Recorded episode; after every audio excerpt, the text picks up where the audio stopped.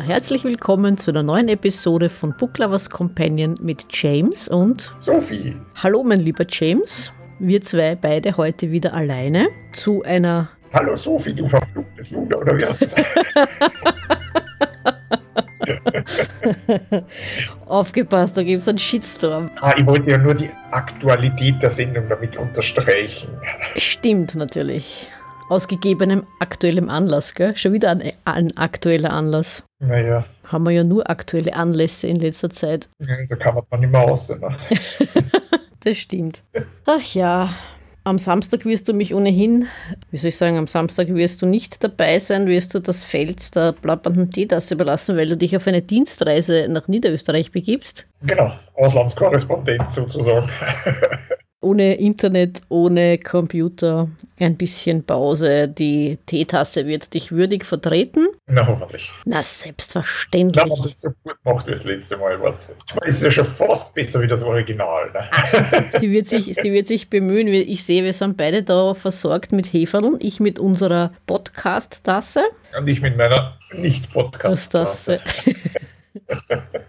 Ist aber, meins ist ein original österreichisches Produkt, Ries Email, weil ich kein Email haben und das ist wirklich super, muss ich sagen, genial. Was ist denn drin, ein Kaffee oder Tee? Äh, da ist Kaffee drin. Na schau, bei mir auch, der Kaffee. Das Wasserglas steht auch daneben, sicher ist sicher. Damit unsere Stimmbänder geölt bleiben oder so, ne? Genau. Wunderbar. Thema der heutigen Episode 21 mittlerweile, tata, ist oder sind Sachbücher. Das haben wir ja bis jetzt immer ein bisschen vermieden, dieses Thema. Um Gottes Willen, Sachbücher. Ja, Sachbücher, Non-Fiction, wie es so schön heißt. Soll ich einmal anfangen? was ich mir da rausgesucht habe aus meinem Bücherschrank? Ja, ich habe vorher eigentlich nur eine Frage. Ich meine, was ist ein Sachbuch? Ist Non-Fiction, ist klar. Mhm. Einer, der aber jetzt eine Biografie schreibt, zum Beispiel, und dabei jetzt nicht flunkert, war es ja eigentlich auch Non-Fiction. Ne? Hätte ich gesagt, ja. Von dem, von dem Standpunkt aus. Ne? Ich meine, ich weiß, es ist relativ schwer. Ich möchte bei dieser Gelegenheit ganz herzlich meine liebe Verwandte grüßen, die Elisabeth.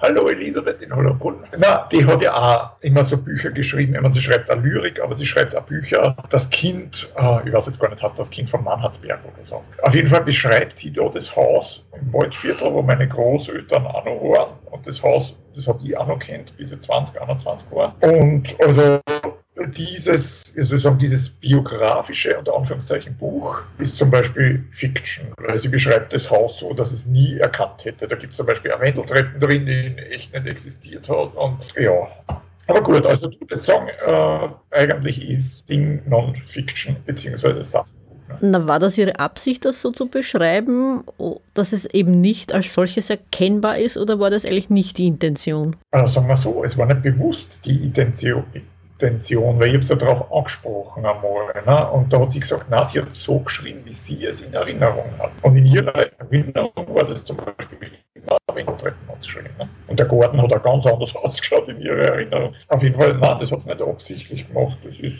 wirklich so passiert sozusagen. Ne? Aber gut, ja, starte einmal mit deinen Büchern, würde ich vorstellen. Ich starte mal mit meinen Büchern, vielleicht einmal mit den auf Deutsch erschienenen Büchern. Eines, das ich jetzt nicht hier neben mir liegen habe, aber im Bücherschrank habe, allerdings in englischer Sprache, ist von Ben Goldacre, zu Deutsch Die Wissenschaftslüge, wie uns Pseudowissenschaftler das Leben schwer machen, bei Fischer Taschenbuch erschienen. Auf Englisch heißt es Bad Science. Der gute Ben Goldacre selbst ist Arzt und er hat auch im Guardian eine Kolumne, die meines Wissens auch tatsächlich Bad Science heißt, wo er immer wieder zu verschiedenen Themen, wie gesagt, in seiner Kolumne einen Kommentar schreibt. Die Wissenschaftslüge ist insofern interessant, weil es also wirklich um evidenzbasierte Ergebnisse vor allem in der Medizin geht. Und er bringt da auch ganz interessante Beispiele aus der Vergangenheit, zum Beispiel die Untersuchungen zum Skorbut.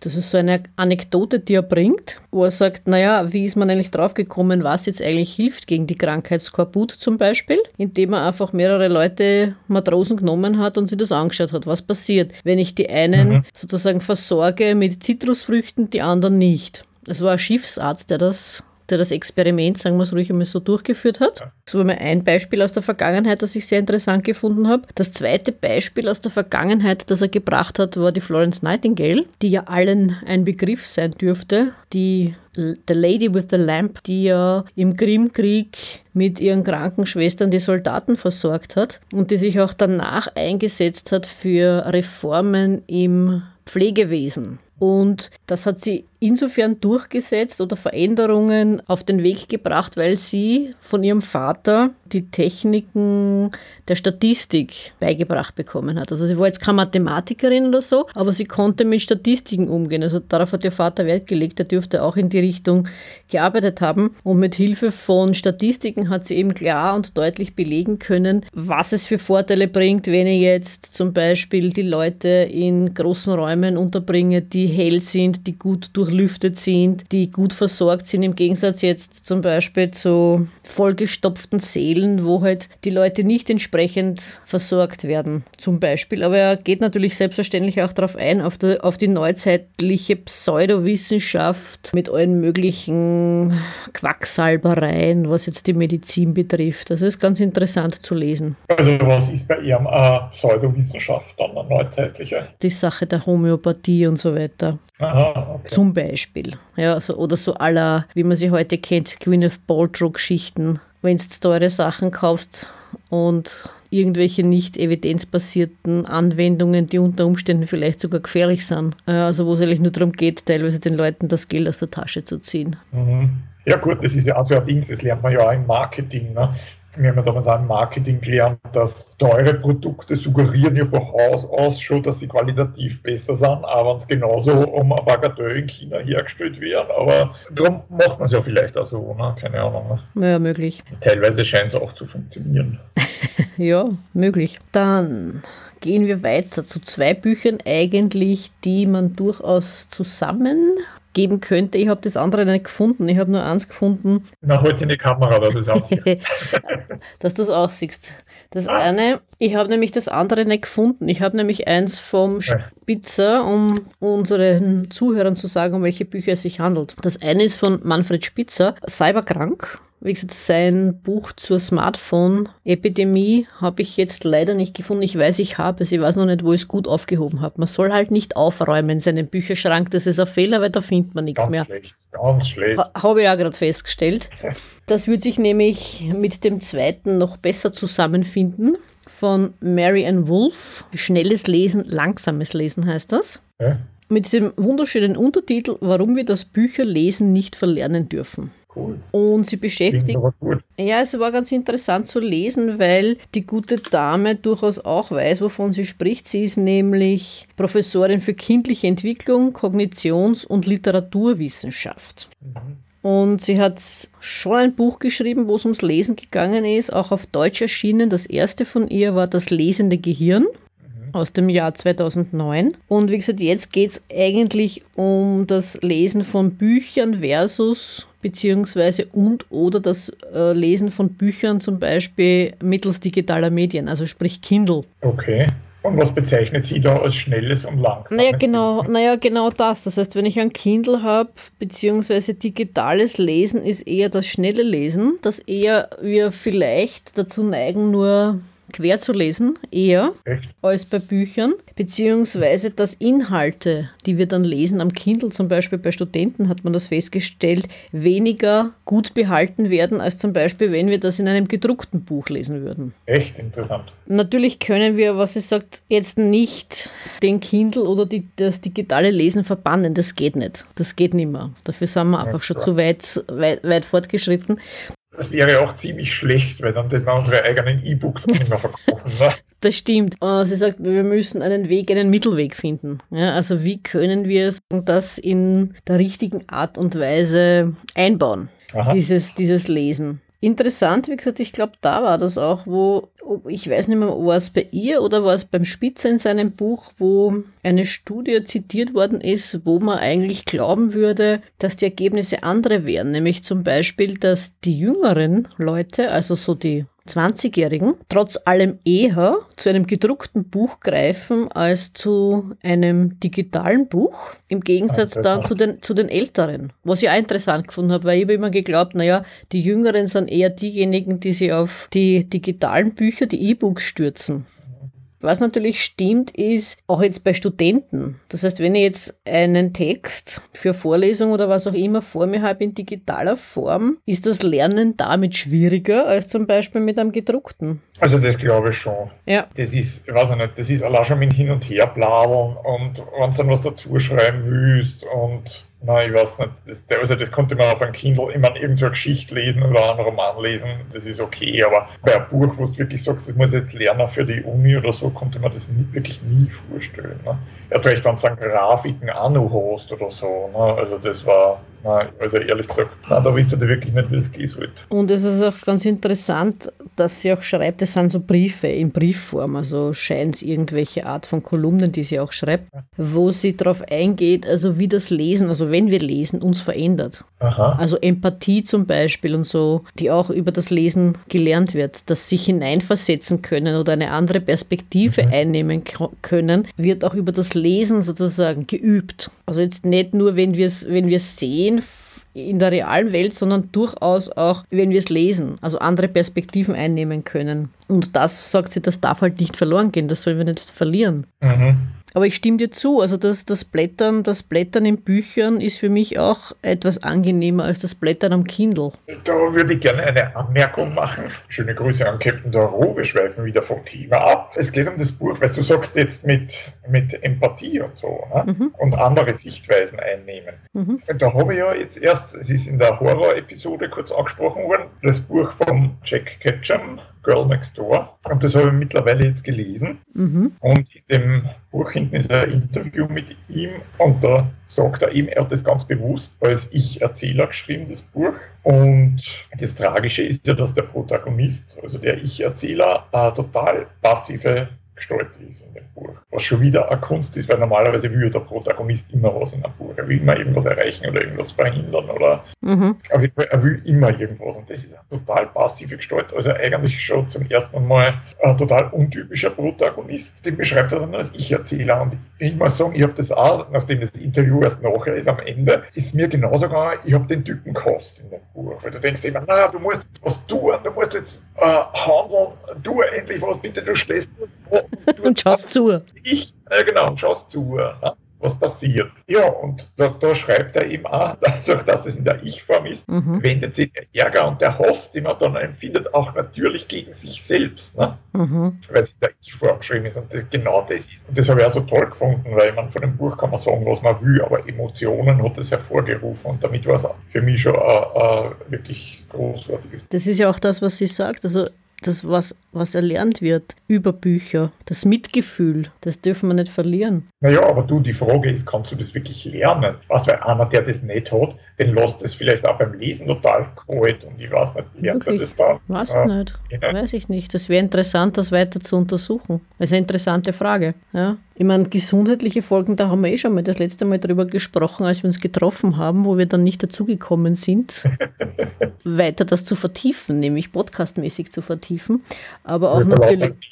Nicht zum Podcast gekommen sind von Manfred Spitzer, einem Psychiater und Neurowissenschaftler an der Universität in Ulm, der ja bekannt ist für seine Bücher zum Thema ja, digitale Medien, aber auch als Gehirnforscher arbeitet und sich damit beschäftigt, wie das Lernen zum Beispiel funktioniert. Aber was mich da angesprochen hat, war, wie gesagt, die Smartphone-Epidemie, die ich jetzt leider nicht gefunden habe. Die war sehr interessant, würde natürlich sehr gut zu dem Buch von der Marianne Wolf passen, aber natürlich auch sein Buch Cyberkrank, wie das digitalisierte Leben unsere Gesundheit ruiniert. Oh. Und er bringt da immer sehr interessante Beispiele, jetzt auch mit Untersuchungen, Studien und so weiter. Und das ist eigentlich erschreckend, wenn man sich anschaut, wie früh Kinder schon mit der digitalen Welt, mit digitalen Medien, ja, sagen wir es ruhig, zugeschüttet werden. Ja, also Babys, Tablets für Babys, wenn sie in ihrem, in ihrem Bettchen liegen oder Tablets für Babys, wenn sie am Topf sitzen. Ja, also man glaubt es ja kaum. Vielleicht ist da Anleitung drauf an so einem Topf sitzen. Ja, ich weiß, es, ich weiß es nicht. Ja. Also ich weiß, er ist nicht ganz unumstritten. Allerdings frage ich mich dann immer, bei wem ist er nicht ganz unumstritten, wenn man sich dann anschaut, Talkshows, bei denen er eingeladen war, wo dann Leute dagegen reden, die eigentlich weder Medizin studiert haben, noch eine neurowissenschaftliche Ausbildung haben. Und er sagt ja, es geht ja nicht darum, den Computer, den Laptop und dergleichen abzuschaffen, sondern es ist eine Frage, wann sollten wir unsere Kinder damit konfrontieren? Und er ist halt dafür so spät wie möglich. Du, ich habe das letzte Mal erst wieder ein kleines Kind in der U-Bahn gesehen, das ist da gesessen mit dem Handy, hat den Kopf schon ganz vorgebeugt gehabt, hat in der Hand in das Handy gestarrt, weil es irgendein Spül gespült hat. Ich meine nicht nur, dass die Lärmbelästigung von dem Gedüdel hast, was neben dem Spül da antrennt. Ne? Und ja, ich denke mir halt, das ist, äh, wenn die Eltern probieren, ihre Kinder, sage ich mal, ruhig zu stellen oder wenn sie sich einfach nicht mit einer beschäftigen wollen. Ne? Dann mhm. drucken sie einer halt so ein Kastel in. Ich meine, was das betrifft, waren halt unsere Eltern erstens anders und vielleicht auch gezwungenermaßen anders, weil damals es noch nicht gegeben. Ne? Das Fernsehprogramm hat damals auch erst am Abend angefangen, da war nicht 24 Uhr, ne? da hat es die Bundeshymne gegeben. da hat es noch einen Fernsehschluss, einen Sendeschluss gegeben, richtig? Genau, und dann war das, dann war das Rauschen, so wie bei den bei die Horror. Schneesturm. Wenn man mitten in der Nacht der, der Fernseher angeht und es war nichts außer der, der Schneesturm. Ne? Ja, richtig. Statische Rauschen. Ja. Nein, meine, das ist natürlich tragisch. Ja, ich meine, die Eltern werden jetzt wahrscheinlich wieder argumentieren, ja, immer mehr Stress und beide berufstätig und dann, ja, wenn man das Geld braucht, ich meine, ist wozu braucht man das Geld, dass man ein Kind schon Handy und ein Tablet kaufen. Das ist ein Ding zum Beispiel. Ne? Ja, es ist interessant, wenn du fährst, wie du sagst, in den Öffis, U-Bahn, Bahn oder Straßenbahn, wenn man damit unterwegs ist und sich so mal ein bisschen umschaut. Also ich habe selten noch Eltern gesehen, die wirklich dann die Bilderbücher oder so auspacken. Ich habe tatsächlich einmal einen Vater in der Schnellbank gesehen, der gesagt hat zu seinem Sohn, was magst du denn lesen? Was, soll man, was sollen wir uns denn anschauen als nächstes? Und er hat gesagt, das und das, ich weiß nicht mehr, was er gesagt hat. Dann hat er dann den Rucksack auf, aufgemacht vom Kleinen und hat dann ein Buch herausgezogen und okay. gemeinsam haben sie halt dann dieses Buch gelesen. Also oh. Bilderbuch mit, mit ein bisschen wenig Text, der war noch nicht so groß, der war vielleicht Kindergarten. Also ich schätze mal, der mhm. war so mhm. vier ja? Mhm. Und der Papa hat dann mit ihm gemeinsam das Buch gelesen. Wie oft hast du das? Die meisten, wie du sagst, da hast du das Handy, spiel irgendwas oder so. Ja. Aber gib eine Ruhe. Ja, das ist schon cool, ne? Und dann ein richtiges Buch auch noch. Ne? Ja, genau, ein richtiges Buch, kein, kein Tablet. Ein Hallo an die Eva. Ja, genau. die könnte gleich mitreden. Die weiß, wovon ich rede. ja, genau. Die kennt doch nur Gruselgeschichten, aber da müssen wir eine zweite Horror-Episode machen. Deine Freunde. Das kannst du laut sagen. Soll ich weitermachen oder willst du, weil ich käme dann zu meinen englischsprachigen Sachbüchern, willst du dazwischen hineingrätschen? Was magst Kann ich da hineingrätschen? Bitte. Also, Sachbücher habe ich in letzter Zeit irgendwie weniger gelesen. ich weiß gar nicht, ich meine, ich lese jetzt gerade eins. Ja, wie gesagt, das kommt darauf an, was man auch alles dazu rechnet. Na, wenn man jetzt zum Beispiel ähm, Reisetagebücher, das du die da dazu rechnest, oder nicht? Ich meine, es kommt immer darauf an. Ne? Naja, als Sachbuch, als Sachbuch ist es auf jeden Fall. Es ist halt dann die Frage, fällt dann auch schon ein bisschen, das ist so die Grenze zur Autobiografie vielleicht. Ja, aber das sind ja, Stimmt, die, ja. Die, das, ich würde sagen, das sind ja die Grenzen ein bisschen durchlässig was das betrifft? Also ich muss sagen, das Buch, was ich jetzt gerade lese, ist ja zufälligerweise ein Sachbuch. Ne? Und das habe ich schon, ich weiß gar nicht, wie lange ich schon daheim habe, ewig, wirklich Jahrzehnte habe ich schon daheim. Ich habe das damals gekriegt, wie es aktuell war eigentlich. Und das Buch sagt vielleicht zu manchen noch was, es heißt auf Deutsch heißt Unser Kosmos. Uh, Carl Sagan. Carl Sagan, genau. Auf Englisch heißt es ja nur Kosmos. Und ich glaube, es ist auf Deutsch rausgekommen, jetzt 1980 oder so. Ne? Und das war ja eigentlich das Buch zu der Fernsehserie, die er da damals gestaltet hat. Ich weiß nicht mehr, wie viel, 12, 13 Episoden auf jeden Fall, so ungefähr, keine Ahnung. Auf jeden Fall, das Buch hat 13 Kapitel und wo er halt unser, unser Universum beschreibt. Und das ist eigentlich wirklich total toll, weil ich meine, mit den Planeten und Dingen haben wir schon eine Zeit lang auf dem dritten Planeten unseres Sonnensystems, weil dann dann hat man ja gewisse Sachen schon mitgekriegt, ne? die man andere, die dafür weniger über haben, die man das erklären muss oder die das erst nachlesen müssen. Das heißt, man weiß eigentlich schon relativ viel. Aber ich finde dann das immer total interessant, wenn er irgendwelche alten Griechen auf den Plan ruft in seine Kapitel, wo er dann schon sagt, ja, der hat 400 vor Christus schon und der hat 600 vor Christus schon solche Überlegungen gehabt, ja, dass, die, dass der Mond zum Beispiel kein selbstleuchtender Körper ist und die Sonne aber schon ein selbstleuchtender Körper Körper. Er hat damals so Worte gebraucht wie die Sonne ist ein glühender Stein quasi, der die Strahlen aussendet und der, der Mond ist halt nur ein kalter Stein, der das reflektiert und so. Und wenn man solche Sachen fast zweieinhalbtausend Jahre später liest, ich meine, weil das ist ja wirklich überliefert, was der schreibt. Ne? Das ist mhm. überliefert und belegt, obwohl natürlich viele von den Schriften damals verloren gegangen sind und oder irgendwann zerstört worden sind, so wie die Wahnsinnsbücherei da in Alexandria. Darf ich dazu was sagen, weil du das gesagt hast? Da ist mir gerade eingefallen ein interessantes Buch und zwar vom Thomas Bürke. Ich weiß nicht, ob man das nicht vielleicht sogar schon einmal erwähnt haben. Heißt Die Sonne im Zentrum, Aristarch von Samos, Roman der antiken Astronomie. Also es ist eigentlich in dem Sinn kein Sachbuch, aber es verarbeitet sozusagen die Geschichte des Aristarch von Samos in Romanform.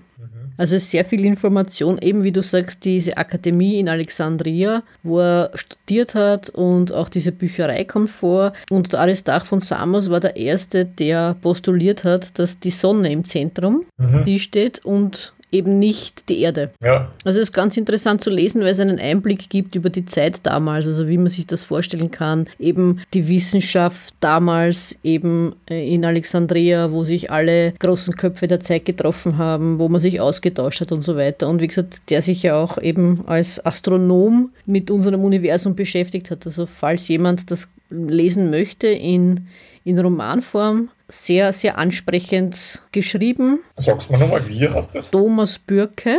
Bürke mit ÜH geschrieben, heißt Die Sonne im Zentrum, Aristarch von Samos. Roman der antiken Astronomie. Ja, genau. Und wie gesagt, der, der Carl Sagan hat ja mehr solche Sachen in seinem Buch drin, ne? mehrere solche Personen, die sich da schon Überlegungen, ich weiß jetzt die ganzen Namen nicht, bevor ich es verwechselt, sage ich lieber gar keinen. Ne?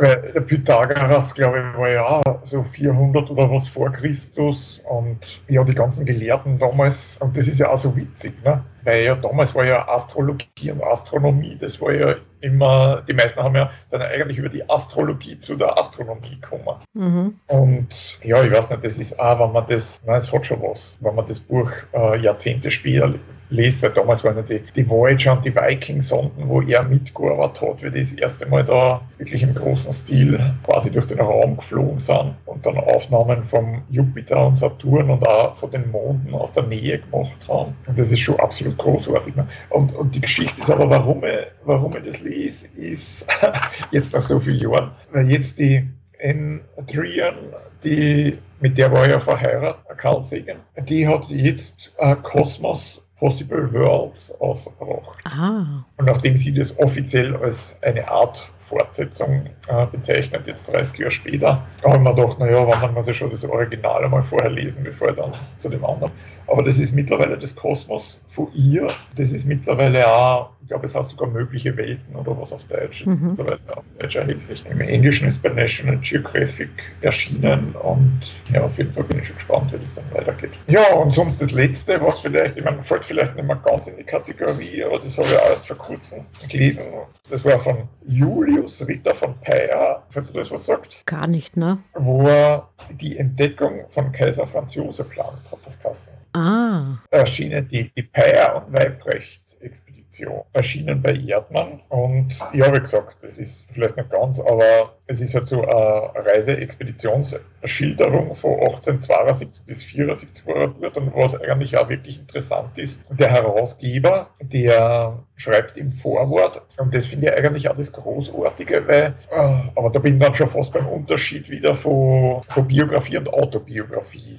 Mhm. Oder bei dem Vorteil des einen und dem Nachteil des anderen, oder wie man so will. Ne? Na, aber vielleicht heben, wir, na, vielleicht heben wir uns das, das noch auf, oder? Gewissen, ja, ja, aber das erst auf einer gewissen Distanz. Also der schreibt eigentlich im Vorwort seinen ganzen Lebenslauf. Ne? Mhm. Das heißt, du hast, du erfährst nicht nur die drei Jahre, mhm. mhm. was er gemacht hat oder was da passiert ist, sondern du weißt ja, wo, wo er in seiner Kindheit, wie ist er aufgewachsen, Mhm. Was hat ihm schon immer interessiert, wie ist er überhaupt da reingekommen? Ne? Weil ich glaube, er war auf der Militärakademie Wiener Neustadt, ist er vorher gewesen und er hat schon immer ein Talent fürs Kartenzeichnen und Vermessen gehabt. Und was er halt dann irgendwie schaut, das ist hat halt auch der Herausgeber geschrieben, es ist im Vergleich zum Original gekürzt. Also es ist jetzt nicht der Originaltext von damals. Mhm.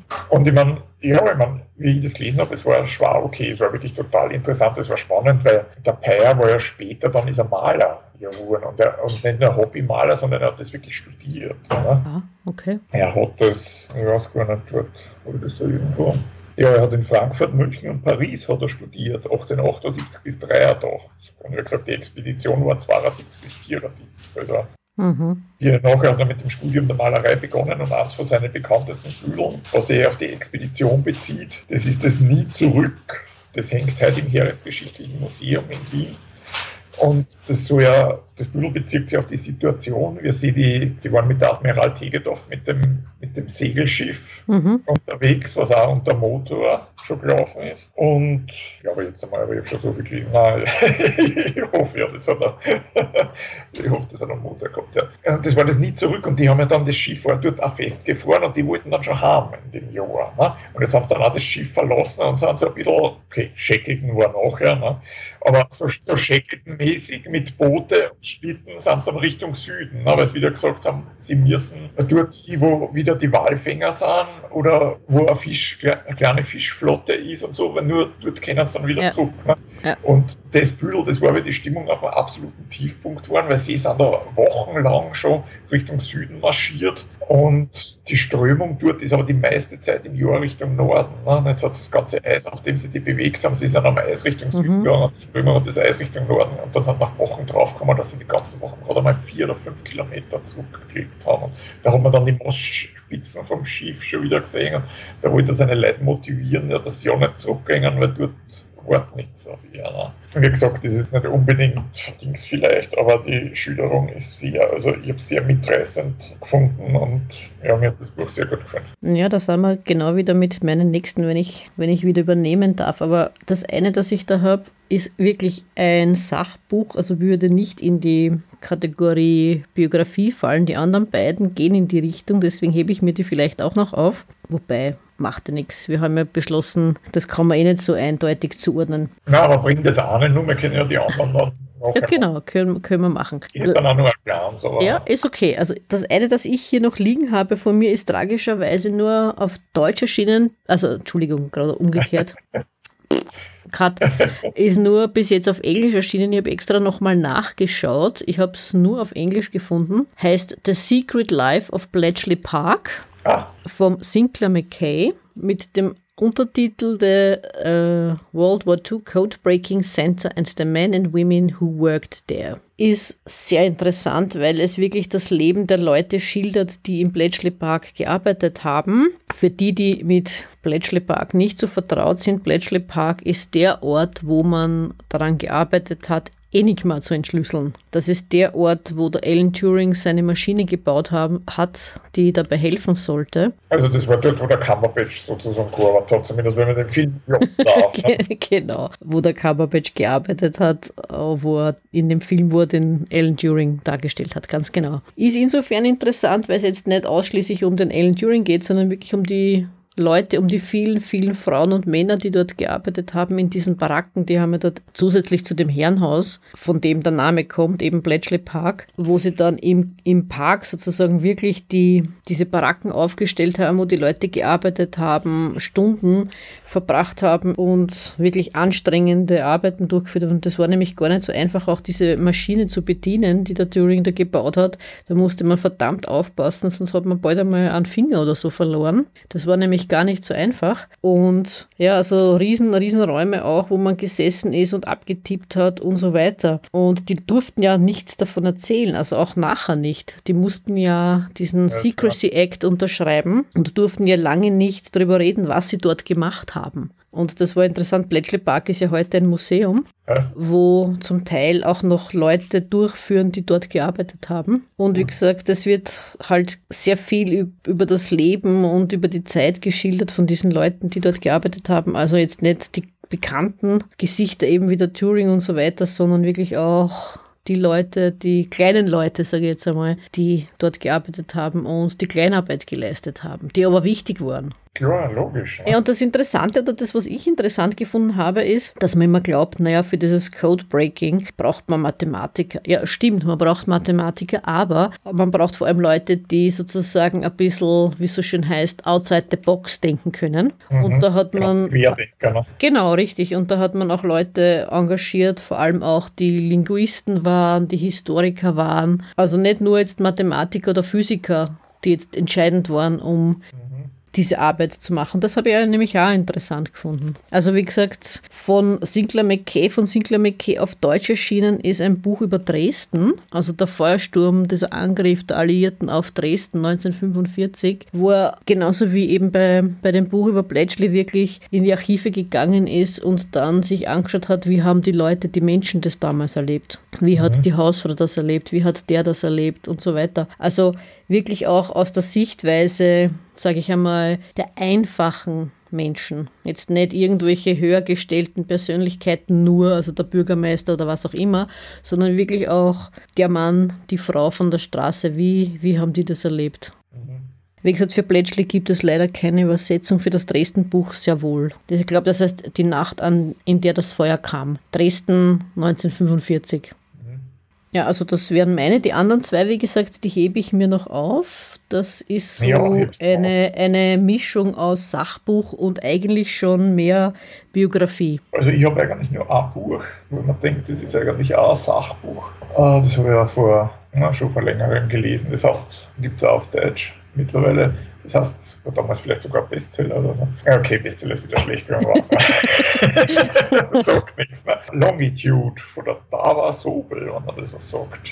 Ja, leider. Das ist ja in Longitude geht es eben, ich glaube, es ist wirklich übersetzt mit Längengrad auf Deutsch. Mhm. Und da geht es ja um die Positionsfindung auf See. Mhm. Weil die Breitengrad, den haben sie ja relativ bald bestimmen können, mhm. solange du halbwegs exakt die Sterne beobachten kannst. Eben. Und, dann, und den Winkel messen, dann weißt du immer, auf was für einer Breite Nord, Süd oder die bewegst. Aber der Längengrad war immer das Problem. Und da ist man dann eben draufgekommen, um den Längengrad zu bestimmen, braucht man eine möglichst exakte Uhr. Und das hört sich halt irgendwie bisschen lächerlich an, aber damals war es das überhaupt nicht. Mit den Pendeluhren und wenn man sich dann vorstellt auf die winzigen schwankenden Schiffe und dann noch äh, Luftfeuchtigkeit, und Hochdruck und Tiefdruck und was nicht, 100.000 aus, äußere Dinge. Und das Buch beschäftigt sich eben damit, die ersten Versuche, was die Leute überhaupt für Ideen gehabt haben. Ne? Die anderen haben gesagt, ja, Kanonenschuss soll man an Land abfeuern und dann schauen, wann er dort ankommt und dass dem das ausrechnen. Und ja, da waren die abstrusesten Sachen. Ne? Und dann kommt ja der Harrison ins Spiel, der den, den seine Uhren mal in London in Greenwich sieht. Wollte ich gerade fragen, weil du das sagst. Wir haben ja vor einiger Zeit, vor ein paar Jahren, als wir in London waren, uns das Observatorium angeschaut in Greenwich. Mhm. Und das war ja, glaube ich, auch mit der Grund, all für die Entstehung dieser Einteilung der Längen gerade, weil du kannst ja diesen Nullmeridian oder Prime Meridian, wie es so schön heißt, dort abfotografieren, den haben sie ja in den Boden einlassen. Also du kannst mhm. dich quasi mit einem Fuß in den Westen und mit einem Fuß in den Osten stellen. Und interessanterweise, weil du das sagst mit der Zeit, das muss ich noch unterbringen, ganz interessant, wir sind da zufällig hineingestolpert in einen Vortrag von einer ich sage jetzt einmal Schauspielerin wahrscheinlich, die eine Figur dargestellt hat, die ich total interessant gefunden habe. Die hat die Zeit verkauft. Das heißt, ihre Familie, eigentlich ihr Vater, glaube ich, hat damit begonnen. Ihre Familie hat bis 1945, also sie war die letzte, die Zeit verkauft. Das klingt jetzt so komisch, die Zeit verkauft, ja. Naja, ja, wollte gerade sagen, wie, wie funktioniert das? Naja, sie haben in der Nähe vom Observatorium gewohnt. Ah, ich weiß schon. Und ich glaube, ich habe dir das eh schon mal erzählt. Und der Astronom da, da, da, oben ist ja so eine Spitze. Da oben ist so eine Spitze und auf der Spitze ist so ein Ball, ein roter. Der sogenannte Time Ball. Genau, richtig. Und wenn der runterfällt, da hat man immer gewusst, wie spät es ist. Und der fällt genau um 1 p.m. Greenwich Zeit, wird der immer losgelassen und da Schiffsuhren dann noch. Genau, schön, ne? genau, richtig. Das ist aber blöd, weil das halt ziemlich weit weg ist, ja. Und deswegen durfte ihr Vater damals eben immer jeden Tag, beziehungsweise die Leute haben dann angeklopft und der hat in der Nacht hat er die Sterne beobachtet und dann sind die Leute gekommen und haben gefragt, bitte wie spät ist und der musste sich dann aus dem Bett, ja, so, uh, ich habe die ganze Nacht gearbeitet und deswegen hat ihr Vater eben diese Kommission bekommen, dass er sozusagen dorthin durfte, sich in der Früh, so blöd das jetzt klingt, die Zeit abholen mhm. und ist dann in die Stadt, also in die City und zum Hafen gefahren und hat dort den Leuten auf den Schiffen die Zeit verkauft beziehungsweise auch den Uhrmachern und so weiter die Zeit verkauft. Das war ja auch nicht so üblich, dass da wirklich jeder eine Uhr gehabt hat, so wie heute hat jeder Okay, heute hat man keine Armbanduhr mehr, heute haben alle ein Handy, was auch absurd ist. Und ihre Mutter, nachdem ihr Vater gestorben ist, hat ihre Mutter dann die davon überzeugt, dass sie das weiterführen durfte. Das heißt, ihre Mutter hat dann weiterhin die Zeit verkauft und sie hat dann auch die Zeit verkauft. Es war dann interessant, weil sie gesagt hat, naja, sie ist dann auch, irgend, irgend in der Zeitung ist dann ein Ding gestanden, ein Artikel gestanden, wo man ihre Moral angezweifelt hat. Und interessanterweise hat sie dann auch gesagt, ja, ich bin ganz in schwarz gekleidet, aber das ist ganz einfach, weil der Dreck und die Luft in der Stadt halt so waren, dass ich da mit einem schwarzen, schwarzen Kostüm und so weiter besser durchkomme. Ja. Man mhm. halt, halt den Trecker nicht sieht und dass ich gesagt habe, ja, ja, ich habe den Seeleuten, den Kapitänen und auch den Juwelieren, also den Uhrmachern wirklich die Zeit verkauft. Und tragischerweise, also diese war eine tatsächliche historische Figur, tragischerweise ist sie, glaube ich, 1945 gestorben aufgrund eines Gasunfalls. Also jetzt nicht ja. an den Bomben oder sonst irgendwas, sondern ein Gasunfall in ihrem Haus. Und hast du Ahnung, wie alt sie da ungefähr war? Na leider, ja, das habe ich mir nicht gemerkt. Aber war wahrscheinlich schon älter. Ne? Ja, ja, war schon eine alte Frau dann zu der Zeit. Ja. Aber das habe ich total spannend gefunden. Also die hat es auch recht, recht gut und anschaulich geschildert. Mhm. Also das, das war spannend. Aber Entschuldige, dass ich dich unterbrochen habe, bitte. Also Längengrade. Äh, nein, man passt schon. Ich bin eigentlich. Nein, ich wollte nur sagen, ja, da kommt ja dann der Harrison, der weiß ja nicht, wie viele verschiedene Uhren. Der hat ja, die waren ja am Anfang auch riesig und wenn man die Dinger sieht mit Kugeln und Federn und dann fragt man sich überhaupt nicht, dass das auf ein Schiff ausschaukelt nur irgendwie funktioniert hat. Und ich weiß nicht, welches dann war, was die Harrison 4 oder irgendwas, die dann der Cook mitgenommen hat. Oder mhm. weil der Cook hatte dann einen Nachbauten oder mhm. hat der nur einen Nachbau dann von der Harrison 4 mitgenommen? Ich jetzt nicht mehr. Und zwar billige, unter Anführungszeichen, hat es damals schon gegeben, billig Nachbauten, waren aber damals nur in England gemacht. hat er auch mitgehabt, weil ich glaube, der Harrison war damals ziemlich äh, bedacht darauf, dass das Original nicht verloren geht, was er da gebaut mhm. hat. Ich mhm. glaube, das war dann die erste Uhr, die war ungefähr, wenn ich mich erinnern kann, so, so, so groß oder ein bisschen größer wie eine Taschenuhr. Ne? Mhm. Alles andere war ja eher so, ja, wirklich so eine Standuhr. So, ne? ja, auf jeden Fall, das, das Buch war an das Thema interessiert, sehr spannend, kann ich nur sagen. Ja. Da war es dann sicher auch leichter, seine Position zu bestimmen. Nicht? Also wenn ich zwei, zwei Punkte habe, eine Länge und eine Breite, war es dann einfach einfacher zu bestimmen, wo befinde ich mich gerade. Ne? Ja, logisch. Ja, und es funktioniert ja heute auch noch so. Das Navi funktioniert ja heute auch noch so, ne? Ja, nur dass halt die Leute meistens so beieinander sind, dass sie mit einem Navi wieder so, ne? Ups, der sagt geradeaus weiterfahren, da ist aber der Fluss. Na macht nichts, ich fahre trotzdem geradeaus weiter, ja? Ja, das ist dann auch wieder, das ist dann wieder eine psychologische Geschichte, diese Technikgläubigkeit, ne? wenn da ja Stimme irgendwo erzählt und du glaubst das, obwohl du das selber weißt, dass das eigentlich nicht so sein kann. Ne? Eigentlich. Anderes Thema. Ja. Das machen wir Psychosendung machen. Psychosendung. ja, sollte man vielleicht. Du hast recht. Geht in eine etwas andere Richtung als die, die ich da vorgestellt habe. Das heißt, wir haben ein größeres Spektrum. Genau. Na gut. Na gut, dann beenden wir diese Episode. Wir schicken ganz liebe Grüße an unsere Stammhörer. Karl. Doro, Andrea. Carmen, Petra. Genau. Und Co und alle, die uns auch sonst zuhören. Bis zum nächsten Mal, wenn es wieder heißt, herzlich willkommen bei Book Lovers Companion. Es verabschieden sich Sophie und James. Bis zum nächsten Mal, ihr Lieben. Ciao.